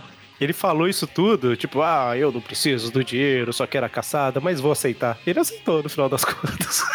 É, só enrolação mesmo, né? E aqui já tem aquela coisa que eu comentei, né? Antes tinham trocado a cor do uniforme do Gog pra verde, e aqui o do Craven, por algum motivo, tá pintado de verde de novo, né? Exatamente. É, que o e e é eu, até achei, eu até achei que era. Na capa tá certo. E aí eu achei que ele tava simplesmente com um colete verde, mas não, é a mesma roupa, só a cor que tá. Tem, tem os tracinhos do leão. em várias, cara. Inclusive, em algumas histórias que foram repintadas, quando foram lançadas na Marvel Master Wars e tal, fizeram Craven em várias histórias clássicas do Aranha, cara. Então pode ser isso também. Porque a, a revista que eu tô lendo, ela já tá com colorização tipo digital, então ela já é Uhum. arrepintada, né? É, e pelo que eu tô vendo na velha aqui, tava verde também. Mas É. tem histórias, a maioria das histórias antigas é com a cor certa, né? Pelo menos. Ah, tá, eu vi, a, vi. vi aqui o que, que você tá falando. Bom, é, então o Craven aceita, enquanto isso tá lá o. Ah, tem todo o drama do, do Matt em relação a esse caso que ele tá defendendo, o povo tentando convencer ele e ele pensando por que diabos eles querem que esses garotos sejam, condenados e tal. Mas não importa, né, pra gente. O que importa é que ele volta pra casa depois de um dia de trabalho e quando ele chega, Olha, Tá tudo só revirado. um pouquinho essa cena que o cara tá, con- tá convencendo o Matt ali. Tem o Sal Trapani na história, mas não tá parecendo o Sal Buscema mesmo com essa, essa sobrancelha do cara ali, eh, com, com esse, tipo, a testa dele. Parece os detalhes da arte final do Sal Buscema. Eh, a- o ele era muito respeitado nessa época e todo mundo tentava imitar. é, ele tá parecendo, né? Não sei se, se o Magaren lembra aí. Olha como é que tá aí a testa do cara ali na, na- numa cena. Pela capa eu achei que era o cara dos, dos narizes lá, o que eu sempre confundi. Do era? nariz é o- Sabe? O nariz é o. Caramba, esqueci. É, É, é o cara da. De é Gilkane. Gilkane Snows. Ah, pela capa do Craven, eu até achei que era ele. É, não, eu digo nessa cena ali que, que o cara tem, parece que a testa do, que o, que o Sal Buscema faz, olha. Ah, olha aquela. que ele tá com o charuto ali, logo depois de conversar com, com o Demolidor. Olha, estão parecendo um desenho do Sal Buscema com, com essa. Com essa testa enrugada do cara. né? Mas aí o Demolidor, o Matt, ele chega na casa lá da mansão, tá tudo revirado, o Ivan tá amarrado num canto e ele descobre que o alguém levou a Viúva Negra, né? E quando ele já tá como Demolidor indo lá pro tal lugar, ah, falou pra encontrar com o Demolidor no zoológico, né?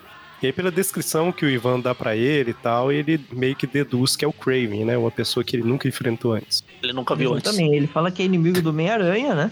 Ah, e daí ele pensa, o que, que o Craven tem contra mim, né? Eu não sou um animal, né? Opa, mas peraí, será que alguém tá colocando chifre? Na, na roupa tem, né? Virou um boi. E daí ele fica ali refletindo sobre a Viúva Negra, né? E o, e o Craven vem por trás e dá um mata-leão nele, né? É, e é legal que ele, ele percebe, né? Ah, meu radar identifica que ele tá vindo, vai atacar. E aí o Craven pula pra cima, mas ele já desvia, né? E, e contra-ataca. E vocês falam que usou com o Demolidor, mas é o que ele fala nesse monólogo enquanto ele tá se balançando. Ele fala, ah, e ainda, ele é um inimigo do Homem-Aranha que eu nunca vi pessoalmente. Isso é Nem vai verdade. ver, né?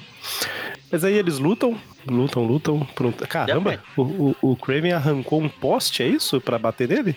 Sim, pra caramba. Não, o Parabéns. Tem Esse, super po força, esse poste está me aqui incomodando. Por favor, remova. Não, é a primeira vez que ele, fez- que ele. Quer dizer, aqui talvez seja a primeira vez, mas ele fez isso depois, se eu não me engano, já. Uh, o Craven ele tem uma força considerável, a, a, super força dele, inclusive, foi até o Duende Macabro, uma vez, se não me engano, comprou ela e tal, e usou uma Sandale lá, lá na frente. Essa, essa luta aqui tá parecendo o episódio do Craven no, na série 94, lá só troca a Natasha pelo Robin e o Aranha pelo Demolidor. É, o Craven ele tem uma super força então considerável, né? Ele não é uma super força do nível do Aranha, é um pouco menor, mas, mas ele tem ali as suas Sim, é toneladas é de força, em torno de 4, 5. Eu não lembro como tá no, no oficial, no, no guia da Marvel, já vejo aqui. Vocês lembram uh, o. Vocês lembram do. É, Crônicas de Narnia? Que tinha um poste. Aquele sim, que sim. tem um, um, poste no meio do, do vale lá do, do bosque. Sim. No livro, é, o primeiro, que é o Sobrinho do Mago, que ele conta como Narnia foi criada e tal, tem toda uma parada lá de, em Londres, uma batalha entre a bruxa, um. um Cara aleatório lá? Tem, tem um, um cocheiro lá é com cocheiro. cavalo tal. E aí, a, eu não lembro se é a própria bruxa lá que ela arranca um pedaço de, de poste assim e começa. Eu sei que tá, dá uma confusão, é uma confusão de batalha. E aí todo mundo é transportado pra Nárnia. Só que a Nárnia. Estão. Oi? E leva aquele pedaço que eles estão aí. Isso, o é. O pote vai junto também. É, e aí vai tudo, porque eles estavam segurando o poste, e aí o poste ele cai num canto lá, e no canto que ele caiu, o poste nasce como se fosse uma árvore, né? Por isso que tem aquele poste do, no meio do nada. É, pra quem não sabe, o filme, o Crônica de Nárnia, primeiro, mesmo sendo o primeiro filme, ele é tipo, ele é o segundo. É o segundo ou o terceiro livro? É, ele seria o segundo livro, mas ele foi o primeiro livro a ser escrito também. Tipo assim, eles. O, o, primeiro livro foi escrito depois, entendeu? Aí depois o, eles organizaram em ordem cronológica, vamos dizer assim, os livros. Então, o Sobrinho do Mago saiu depois, mas ele é o primeiro livro. É... Oh, segundo. Em relação pode, à história. Pode continuar, que tu ia falar da. A gente tá fazendo Narnia Caixa aqui. O, é porque o tá. Sobrinho do Mago é um livro muito legal, cara. Eu lembro que ah. quando eu li, eu, achei, eu gostei pra caramba dele. Uh... É... Pode falar. Não, só ia comentar que, de acordo com o Marvel Guide, né? O, o aqueles guias da Marvel, sei no Brasil como Enciclopédia Marvel, é uma uhum. edição, uhum. né? Mas tem várias desde os anos 80. Um, um dos anos 80 aqui que eu tô olhando. Uh, no nível de força do Craven, basicamente a, a poção herbal dele lá uh, deu a habilidade de carregar mais ou menos duas toneladas em condições máximas, digamos assim. E ele tem que periodicamente tomar um pouquinho do soro lá para manter a, a super força dele, né? Enfim, ele misturou aquele, aquele soro com aranhas vivas na última caçada sim, e tal, sim. é a mesma coisa. Ou seja, se ele, se ele pegar o demolidor, ele estrangula ele, né? É basicamente isso. é, ele é muito forte. Bom, mas aí eles continuam lutando, né? Luta, luta, luta, luta, luta.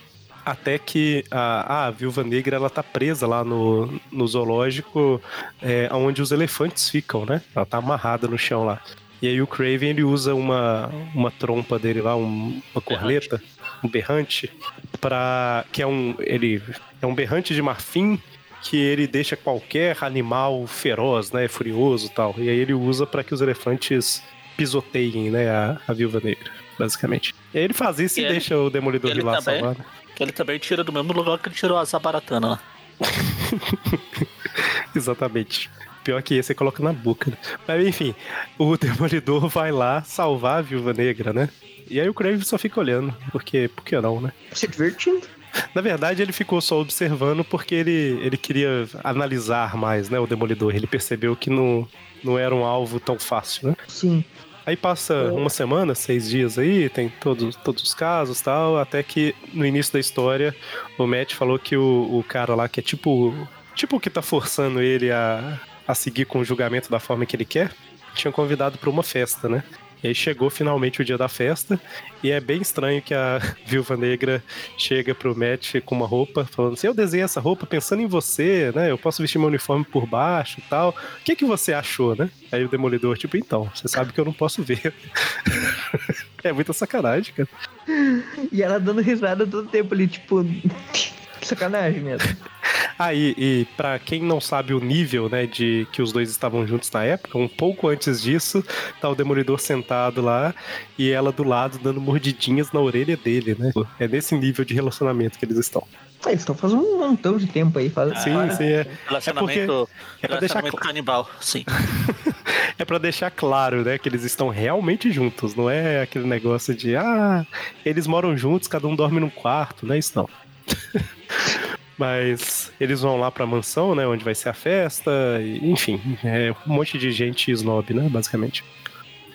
É engraçado que uma mulher chega pra Viúva Negra e fala assim: É verdade então que você vive com dois homens? Aí ela, é, em andares separados, querida. Isso te choca ou você tá com inveja? Enfim, no, no meio da discussão. O Craven invade, né? O Craven invade, exatamente. Sai quebrando tudo lá, falando que o Craven vem atrás da sua presa, blá blá blá. A Viúva Negra já tira aquela roupa super especial e por baixo ela já tá com uniforme de agente, né? Ah, e detalhe que todo mundo sabe, né? A identidade dela é pública, né? Então, várias conversas Sim. eram sobre o tipo de, ah, você sai aí por, por aí à noite tal. Quando o Craven aparece, alguém pergunta, né? É mais um de seus amigos, né? E daí o é estranho, é estranho você parar pra pensar, porque a identidade do Demolidor é secreta. Mas a Viúva Negra sempre sai com o Demolidor. Mas todo mundo sabe que ela tem um relacionamento com o Matt Murdock. Então, os, as revistas de fofoca devem falar pra caramba que ela está traindo o Matt Murdock com o Demolidor. Ela né? falou dos dois caras lá. é, eu, acho, eu acho que o é Matt. É quase tá, Ivan? O Matt tá, tá botando chifre no Demolidor. O Demolidor é, tá furando o olho do Matt. É por causa do Ivan, né, na teoria. É. Um, e daí ela, ela começa a lutar com o Craven, né? O Craven começa a quebrar tudo lá, né? Uh, e. Um, o Matt, ele, ele vai pra um canto e veste a roupa de demolidor, né? Pra ninguém. ninguém... Exato, ele chega lá, o, o Craven também vai pra cima dele, né? E daí o Demolidor fala que ele só se importa, ele só ele só se baseia na força dele pra, pra luta, então, tipo, ele não, ele tá achando só porque ele é mais forte que ele vai bater nos dois, não tem tanta estratégia, blá blá blá. Uh, e daí, enquanto o Demolidor distrai ele, a viúva tenta atacar, ela acerta ele com, com daqueles, daqueles uh, tipo, dardos, né? Os ferrões dela. Ferrões de viúva, é, os ferrões de viúva que são tipo dardos. Uh, mas o Kraven, o Kraven se dá bem até na, na luta contra eles. Ele leva a luta para fora, né?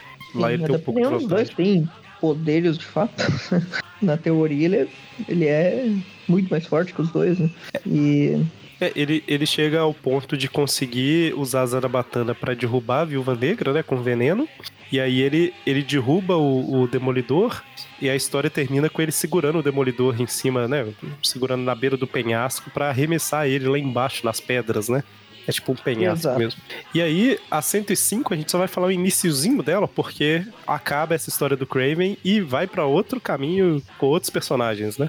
Que é o que realmente é mais ligado com a, com a saga de Thanos lá.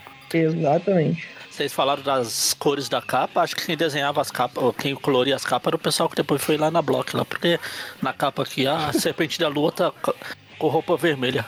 Verdade. Amarela. Completamente Sim, diferente. é, tá tudo. É, apesar que na última que a gente leu, o, a capa, o uniforme do Craven tava certo e dentro que tava errado. Acho, acho que o colorista foi promovido pra história aí. E aqui continua errado ah, não, no uniforme do Craven, lembrando que. verde aqui. Até parece que tem outro uniforme, né? Que ele tem o verde e o laranja, porque aqui fica tudo verde. Tipo, nem a cara do leão não aparece, é um leão verde. Ele, ele tá usando essa. Ele tá usando esse uniforme pro Demolidor Verde perto. Deixa eu ver o um negócio aqui, peraí, que você falou. É, então, é, dá pra ver a cara do leão, mas ela tá. Ah, você vê? Você vê o olho e o, e o focinho ali, mais ou menos, né? Mas tá tudo pintado de verde. Tá muito estranho. É, o uniforme, eu, eu Oficialmente, se, né, na Marvel... Eu acho que a arte final mudou. Sempre foi laranja, né? É, é, é porque ele tem duas, duas camisas, né? E nesse dia ele quis tava... usar a segunda. Então, então ele foi, ele foi, ele mandou lavar na mesma a lavanderia do escorpião e misturou as tintas lá e acabou sujando. É, pode ser, pode ser. Verde. Essa, é essa história. Aranha usam é verde, então fora do aranha, tipo, ó, esse é um vilão do aranha, coloca verde nele. Essa história, Steve Gerber no roteiro, Don Heck no desenho e arte final do Don Perlin. Eu acho que a arte final mudou. É, a história começa já. Ah, e lembrando que esse penhasco é do lado de, de fora da mansão lá, né? Tipo, não mudaram de cenário, não. É, ele vai jogar o Demolidor. É, ninguém quer ajudar, né? Mas é, é, aquele tipo de coisa, né? Eu já até passei por isso de verdade em um lugar uma vez. Eu vi uma, um cara chegando na janela de um carro com uma arma para assaltar a mulher. Eu tava, tipo, numa portaria lá de um, de um lugar, de uma empresa. E aí o cara saltou, foi embora e a mulher ficou tipo assim: ninguém ajuda. Eu, tipo, quem vai ajudar, né? Tipo, o cara tá com uma arma. O que, que, que, o resto das pessoas podem fazer? Você só pode olhar, né? Chamar a polícia no Pior máximo. que isso é o Homem-Aranha, né? No Homem-Aranha 2, lá vendo o pessoal sendo assaltado em beco, não sei o que, e comendo cachorro quente de boa, né? Lá, ó. Exato. Exato. E daí a merdinha É, daí, naquele caso, ele podia fazer algo. Mas aqui acontece a mesma coisa, né? Tá o Craven, que é o cara que arranca o poste na mão pra jogar o Demolidor lá de cima e o- a Viúva Negra fica com o povo, né? Ninguém faz nada, né? Tipo, se, se alguém fizer, é a pessoa que vai, vai cair lá de cima. O Craven vai acabar Isso, a, a gente tá falando da colorização, também mudou a colorista aqui e mantiveram, ou seja, não é erro de colorização mesmo. Que a, na outra era um cara lá que eu, eu, eu tinha olhado o nome aqui pra falar e enquanto eu pre- preparei pra falar eu esqueci. Então pior que eu acho. É. E aqui Então é o Janice, ter- Janice Cohen. Deve ter dois uniformes mesmo. Porque senão, ou a gente considera que é erro, ou ele trocou de roupa por motivos que não sabemos, né? Mas é. Mas então é, é pra ser verde mesmo esse negócio. Eu acho que todo vilão do Aranha, quando vai enfrentar o Demolidor, eles têm que usar um uniforme ridículo. Mais ridículo do que o normal dele. É. o Electro lá, Bom, agora aqui. Mas basicamente o que acontece é a Viúva Negra, ela desperta ainda meio grog, né? E ela pula pra cima do Craven, só que o Craven arremessa o Demolidor. E enquanto o Demolidor tá caindo, antes dele bater nas pedras, ele desaparece, né? Num raio. A Viúva Negra, ela fica assustada olhando e tal, e aí chega a polícia e... É, basicamente ela, a polícia vai pra "Como cima do pode? Craven. Me responda o que aconteceu, blá blá blá. Ela pergunta pro Craven por que, que você fez isso e tal. E daí o Craven fala: "Ah, tem nada a ver com isso daí, eu não tenho o poder de fazer os outros desaparecer, né, cara? Nunca, nunca leu Homem-Aranha pra saber. eu. O Craven, o poder dele não é esse. Não fui eu que matei ele, eu só joguei ele. É, não foi isso. né? Eu não Ele- sabia ela- que a porrada ia ser fala- tão grande pra mudar ele de dimensão. Não são o método do Craven, né? Mas aí, basicamente, a polícia vai pra cima do Craven, né? Porque pelo menos o pessoal chegou- chamou a polícia, que é o que, o que se faz nessa, nesses momentos, ok, coleguinhas? E o Craven começa a bater nos policiais todos, mas aí a Viúva Negra aproveita a distração e Ó, bate na, na, na nuca. na nuca. Exatamente, aí aí é um ponto desmaia. vital. Aí, aí mostra que a habilidade, que, que, tipo, ele não é só força que interessa, né? Ele bateu na nuca ali e isso desmaia qualquer um, né? É, ela mirou Vai. certinho ali. E aí o restante da história não importa pra gente aqui, porque o Craven foi preso. E com isso, a gente fecha essa edição do Craven. A- Aqui agora, a partir daqui, é saga de Thanos total, É, né? saga de Thanos. que Eu só Sim. quero citar a cena do. Depois, é na próxima edição aqui do. A Serpente da Lua pede pro Demolidor. Demolidor, aperte esse botão amarelo pra mim. Ele, meu Deus, eu não posso, eu não, eu não consigo, eu não, eu não enxergo as cores, até demora, não sei o que. Aí ela faz, ela faz ele recuperar a visão por um tempo. Isso. Aí no final da história ele. Bom, então, sabe como é? Com a minha visão eu, não, eu sou um bosta, então tira a minha visão de novo. Aí ela fala, tem aqui Sim, que- sim. Eu já, eu já vi como é a Natasha ali, já tenho motivo, já tenho memória mental pra muitas coisas, então pode tirar. Isso é, é tipo o final da, da Guerras Secretas da Abril, né? No final É. você desfaz o que você fez. o Craven ele aparece no finalzinho da história, sendo preso num, num quadrinho lá no final, né? Ah, e, e tem um policial, por algum motivo, abraçado com a viúva negra. É, então, é ele tava. dela. Ele, ele tava ela, abraçado. ela vai chorando, ela tá chorando pra ele aqui, eu não sei se é amigo dela. Ah, não. É, então, só um cara- assim um que-. É, lá no início, na hora que o Demolidor some, é, o policial já, já vai lá, né? E já começa a consolar ela e tal. Então, é Opa. mesmo- Opa, abriu a vaga, o cara pensa. Vamos aqui.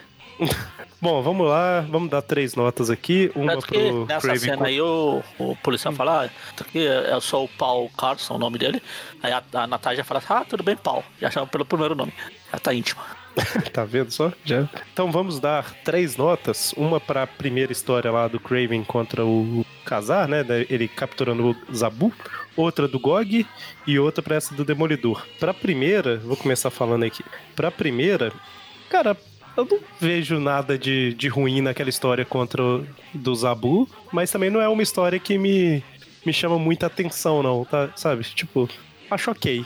História legalzinha pra ler, eu vou dar 6,5 pra ela. Não tem muito o que comentar. Nenhuma dessas histórias eu achei a arte ruim, né? Já vou adiantar de uma vez. Não achei, assim, nada, nenhuma que chama demais a atenção, mas não achei nenhuma arte ruim. É a primeira E- do Joker, né? É, assim, eu, é, eu achei um pouquinho estranho aquele desenho do, do casar sem camisa lá, mas ok. E em relação ao roteiro, eu acho que todas eu achei razoável, sabe? Então, assim, eu vou dar 6,5 pra primeira. A do GOG. Cara, eu vou dar 7 pra ela só por dar um destino pro GOG. tá? Nessa época, porque o personagem tinha sido completamente esquecido. Ele tinha sido morto. É, tinha sido morto. Aí, tipo assim, ah, voltou com o cara, na verdade ele não morreu. E no final fechou o arco de história dele, sabe? Talvez eles até tinham pensado em fazer mais coisa com ele, mas pelo menos deu um fim, né? E pra Daredevil 105 e 106, a, a história é legal também. Acho que. Ah, vou dar um 7, eu tô bonzinho hoje. Acho que. Ah, vou dar 7 pra tudo, vai, até pra primeira. Tudo achei ok. É, legal. Não, tô zoando. Ah. Vou deixar, vou deixar 6,5 na primeira só porque eu acho que a primeira é razoável, a segunda eu achei legal porque deu um destino pro GOG, e essa terceira eu achei divertida de ler, por isso que ela mereceu 7. Então a primeira fica com 6,5 só pra ficar um pouquinho diferente das outras. Essa primeira, eu acho que é tem a motivação mais legal do Craven. Ele não é contratado, na verdade ele quer o tigre, e isso eu acho legal. Tipo, faz muito sentido no personagem e, tipo, quando ele não tá na loucura de caçar o Homem-Aranha, é previsível que ele queira caçar outras feras mais estranhas, né? Até tem histórias dos X-Men, não sei se ele vai atrás do Fera em específico, mas é, ele enfrenta os X-Men e tal, em algumas histórias. E, e ele, a Tigresa também, que é outra personagem lá dos Vingadores, ele também já capturou, até numa team-up com o Aranha, né? Ahn, eu acho que, que é legal ele atrás desses personagens mais feras, né? Mais bestiais aí da Marvel. E, e, e daí eu, eu acho que essa motivação funcionou. Eu gostei que ele foi lá, capturou o Zabu, então ele é um caçador competente, né? Ele foi lá, não, se, não interessa se ele tá num lugar inóspito, ele, ele aprendeu a, a ir lá, salvou, capturou o Zabu e tal. Ele. hum, Ele tem todo esse link, né, da Terra Selvagem, que, de- que ele enfrentou também o, o Aranha, o, o- ele enfrentou o Casar lá, né, naquela história do Aranha e tal. Eu gostei dessa primeira aí. Ah, acho que a luta foi interessante, gostei da luta no prédio lá, dele caindo pelas, pelas sacadas e tal. O, o Casar invadindo o hotel. Pra mim essa, essa história é boa também, vou dar nota 7 pra ela. A do Gog, ela já tá todo no meio do rolo lá do irmão, dos gêmeos, do irmão do, do Casar e tal. E ela é cheia de cenas de gigante, do, do Gog gigante, fazendo referências a esse tipo de filme e tal. Mas eu não achei ela tão, tão interessante assim. Eu vou dar um 6 um seis pra ela. Ela é uma história boa, mas só pra fechar mesmo a- a- o, o arco do Gog mesmo, como citou. Vou dar um 6 então, né, pra, pra 18 aí do, das Astonishing Tales. E pra última, Daredevil 104 105. ahn, eu gosto do Demolidor nessa época, apesar de não ser a melhor fase dele, é uma fase legalzinha. Gosto da Viúva Negra e acho que o Craven agiu muito bem aqui, tipo, mesmo tendo sido contratado, que eu não gosto muito assim, tipo, quando ele tá agindo como capanga, mas funciona. A luta é interessante, ele bate nos dois, ele vence o Demolidor, né? Na teoria, isso dá uma moral aí pro Craven, né? Olha aí, ele já, antes de vencer o Aranha né, lá no final, né, da, da última caçada, ele já tinha vencido outro super-herói. Ele derrotou o Demolidor limpo, né? Mais de uma vez, inclusive. Ahn, foi derrotado pela Viúva Negra ali quando foi pego de surpresa. Mas a atuação do Craven em si é boa. A história é legal. E vou dar uma nota 7 pra ela, até porque tem ligação com a saga que eu gosto aí, que é a saga de Thanos. Então, coloco aí nota 7. Foi a única que saiu no Brasil também. Então, se quiser comprar aí, né? Eu, eu ainda tenho que adquirir as edições da saga de Thanos. Você dando, essa, cê dando sua nota, você me fez pensar aqui um negócio, que a história da Astonishing Tales 18, eu achei ela muito qualquer coisa, mas eu dei a nota exclusivamente pelo, por dar um destino pro GOG, sabe? Agora que eu tô. Uhum. Eu, não sei se eu deixei claro isso na hora da nota, mas foi isso. Assim, Ela- por isso é bem interessante. sim. Mas vou dar uma nota 6 ali, porque pra mim a história em si eu não, não daria tanto. Mas Não, ela é bem claro, claro. como citou e tal. é, é, eu acho que o Mike Friedrich fez uma boa em, em, tipo, fechar a história do personagem que nem dele não é, né? Mais natural seria ela ser do Roy Thomas. E você, Magari? Não, meu, a, a primeira história é bem vagabunda, não fede nem cheira. Tanto não fede nem cheira que eu já esqueci dela. Ah, é do Que Craven. ele captura o, o Zabu e deixa o. É, é, vagabunda, nota, nota 4 pra ela. A do GOG, como você falou, é uma história que consegue ser ainda mais vagabunda. Porém, ela usa o GOG e eu vou no sentido contrário do Eric. Se o Eric gostou de dar um destino pro GOG, eu não gostei, porque aí tira, dá desculpa pra defensores de, do Homem-Aranha e que não tá na capivara do Aranha a morte do GOG. Então, É verdade, né? Tem gente que fala que o Homem-Aranha não é criminoso, porque ele só tentou matar o Gog. Ele não, Não, matou não, ele, o ma- ele não matou, ele deixou lá, veio outro e salvou. É tipo, eu dou um tiro no Eric, aí veio o Everton, que é médico, e o salva. Ou seja, eu não matei o Eric. É, Eu não tentei matar, eu sou livre. É, na verdade, pra dar um exemplo mais claro, nós dois estamos em alto mar, né? Tá tendo um cruzeiro, você me joga do barco, né? Do navio, o navio vai embora e outra pessoa me salva. É basicamente isso. Eu também. O amigo do Morbius salva, né? Porque ele fez isso, né? No, o Aranha quis matar o Morbius, o amigo do Morbius salvou ele do mar, né? Ah, do aqui nessa do história rio. mesmo, o Kraven joga o, o casal des- desmaiado e quem salva é o cara que joga o boia lá. Não sei, não foi o Kraven que matou. Que Exatamente. matou. Mas enfim, então eu vou dar uma nota 3 pra ela. Só- É é só porque citaram o filme do King Kong de 76 lá, que é até legal. Quer dizer, legal entre aspas, né? É legal. Daquele jeito, daquele jeito. E pra essa Demolidor eu já gostei um pouco mais. Eu já achei ela bem mais divertida, apesar da, do uniforme do Crave aí não ter mundial na história. Então eu vou dar uma nota 6 pra ela. História bem bacaninha. Isso, Muito isso. bem. É, 3, 3, 4. Então a gente fica com- 3 e. Seis. Então a gente fica com uma média 6 para a primeira história, Astonishing Tales 1 e 2, uma média 5,5 para do GOG e uma média 7 para essa do Demolidor. Tá ótimo, muito bom. Então, esse foi o programa de hoje. Caso você queira continuar acompanhando nosso trabalho, o site Aracnofan. Toda quarta-feira tem o TQ Classic, que comentamos as histórias clássicas do Homem-Aranha. E na sexta-feira eh, a gente comenta as histórias atuais que estão saindo eh, pela Panini, né? No Brasil, eh, nos dias de hoje. Fora isso, na última semana do mês tem o podcast, em que comentamos assuntos gerais mais fechados, né? Focados em algum personagem, alguma, algum arco específico, algum roteirista, filme, jogo, etc. Tem mais de 100 episódios, procure aí. Além disso, redes sociais, Facebook, YouTube, Instagram e Twitter, todos era aqui no fã, fácil de encontrar. Nós postamos coisas lá também. Tem o grupo no Facebook, que o pessoal fica debatendo lá e discutindo. E o grupo no WhatsApp, que é só pedir para participar lá no grupo do Facebook, que o pessoal manda um convite para o grupo do WhatsApp. Quem quiser ajudar com algum valor financeiro, tem o padrinho. Você pode colaborar com algum valor e sugerir, tema- sugerir também temas para podcasts, participar de, de gravações de podcasts, ah, participar do grupo do WhatsApp, né, que tem os padrinhos. E, além disso, participar alguns sorteios que tem de vez em. Fora isso, se não puder, né, co- contribuir com algum valor financeiro, pelo menos apresente o programa para alguém que gosta de Homem-Aranha, gosta de alguma história em específico, provavelmente a gente já tenha comentado dela, né, em algum momento, se a gente viu o Classic Podcast. Semana que vem a gente vai ter Tweep View Classic normal. É, a menos que algo na programação mude, esse mês nos Tweep Views de sexta deve ter um, um especial de vilão, entre aspas, tipo esse nosso aqui, né? Que é um apanhado de algumas revistas que tem o Craven também, né? E, e ele tá a história da Garota Esquilo, de algum outro lá, enfim. Histórias de 2018, 2019, que a gente acabou não comentando no, no Tweep View. Vamos aproveitar que esse mês saiu o Tweep View Classic do Craven pra falar do, no View do Craven também. Mas não é nessa semana. A partir desse mês de junho, todo o primeiro Tweep View do mês vai ser assistindo e comentando em tempo real os episódios da série de 94 do Homem-Aranha. Do Homem-Aranha não, do Homem-Aranha não, do John Semper. Exatamente, exatamente. Desculpa, John Semper, se você estiver ouvindo, é a sua série animada, não do Homem-Aranha.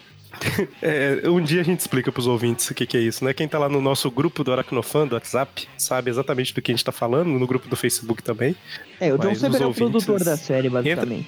Isso, isso. É, o detalhe é que ele fala o tempo todo, até hoje, em toda oportunidade, que é a série dele, né? em resumo, é isso. Bom, fechamos? Fechamos. Falou. Então, até mais. Eita.